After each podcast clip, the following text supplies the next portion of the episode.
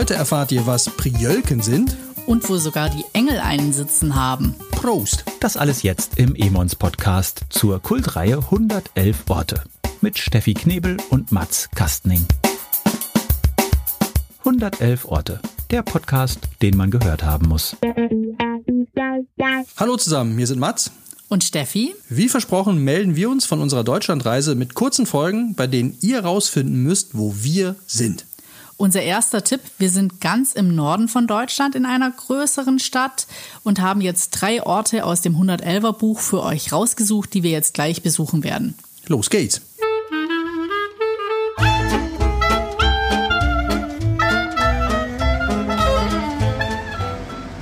Du braver Ratskellermeister von Mäh. Siehst du auf den Dächern der Häuser sitzen, die Engel und sind betrunken und singen. Die glühende Sonne dort oben ist nur eine rote, betrunkene Nase. Die Nase des Weltgeists. Und um diese rote Weltgeistsnase dreht sich die ganze betrunkene Welt. Äh, alles gut, Steffi, oder kann ich dir irgendwie helfen? Das war jetzt hier Kulturgut. Ich wollte einen guten Tipp geben. Es dreht sich nämlich um einen berühmten deutschen Dichter, der lustigerweise eigentlich nur zweimal hier in dieser Stadt war. Und zwar vier Tage im September 1826 und dann nochmal lächerliche zwölf Stunden im Oktober 1843. Er hat nämlich kein Transitvisum bekommen für das preußische Rheinland.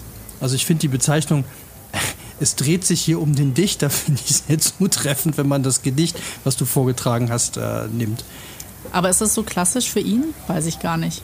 Also ich muss ehrlich gestehen, äh, ich habe von diesem Dichter äh, bestimmt mal was in der Schule gelesen, aber ich könnte jetzt äh, kein Lieblingszitat oder Lieblingsgedicht oder Also die Gedichte habe ich nicht von ihm. Auch Bücher, aber Gedicht eher nicht. Ja, ich, was man noch verraten kann, ist also dieses Denkmal, der sitzt hier auf einem sehr unbequemen Stuhl in einem kleinen Park.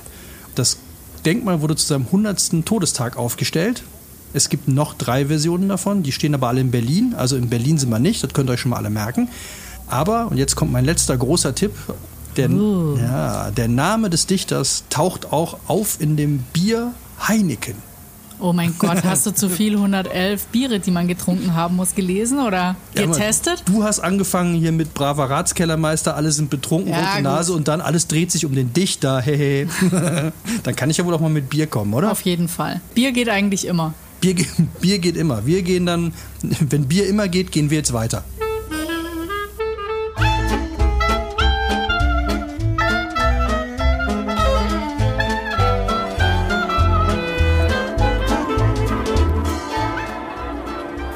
Jetzt stehen wir auf dem Rathausplatz. Hier gibt es direkt mehrere Attraktionen. Hm, Wir wollen euch mal kurz eine besondere vorstellen, nämlich den Ratskeller. Den gibt es schon seit 600 Jahren und dort gibt es eben die allergrößte Auswahl an Weinen auf der Welt. An deutschen Weinen auf der Welt.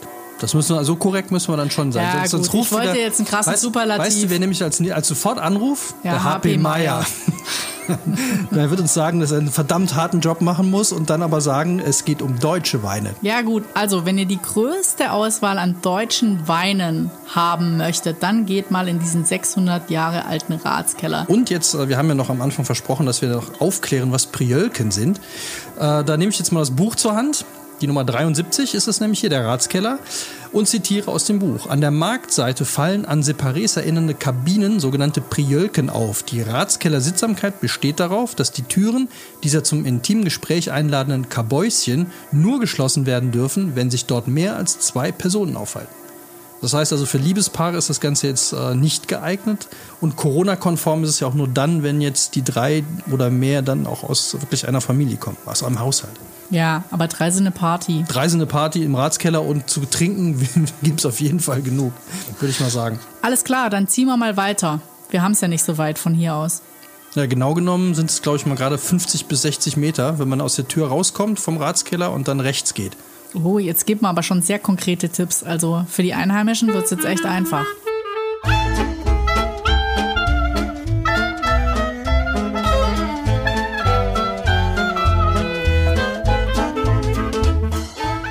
Also, jetzt stehen wir vor dem Tierdenkmal. Ähm, das ist nicht errichtet worden als Erinnerung an den Gründungsmythos, denn der Gründungsmythos der Stadt ist ein ganz anderer. Und zwar ging es darum, dass eine Henne einen besonders tollen Platz rausgesucht hat für Fischer, die sich dann dort niederlassen sollten.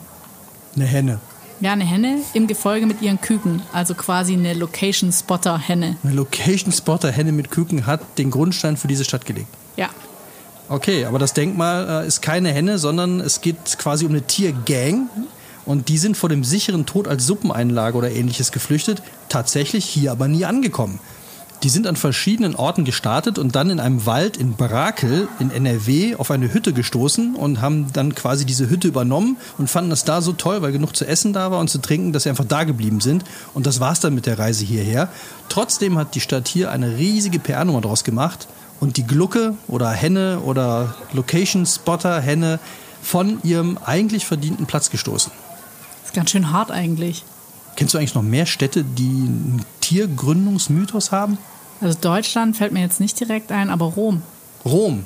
Naja, zumindest indirekt. Romulus und Remus haben doch an der. War eine Wölfin, ja. Ja. Köln kenne ich nur den Geißbock, aber der hat die Stadt nicht gegründet, sondern der verwaltet ja quasi den größten Fußballverein der Welt oder den besten Ah, Fußballverein ich der Welt. weiß, jetzt hast du mal wieder Fußball Fußball reinbringen ich, ich muss Super. immer Fußball reinbringen. Und äh, Sina Bärwald hat uns doch mal was erzählt über eine äh, Robbe. Eine Robbe auf Sylt.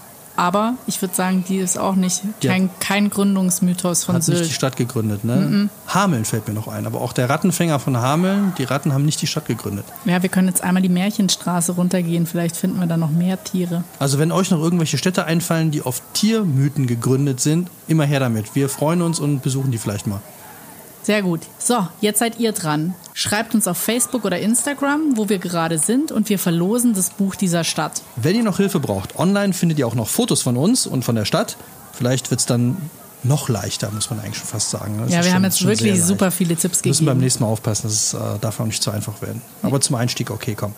In zwei Wochen hören wir uns wieder, da sind wir etwas südlicher. Bis dahin habt ihr Zeit, uns zu schreiben und zu gewinnen. Bis dahin, macht's gut und denkt immer dran. 100 Orte sind elf zu wenig. Macht's gut, ciao. Tschüss! 111 Orte. Der Podcast, den man wiederhören muss. Konzept und Produktion Audiotextur.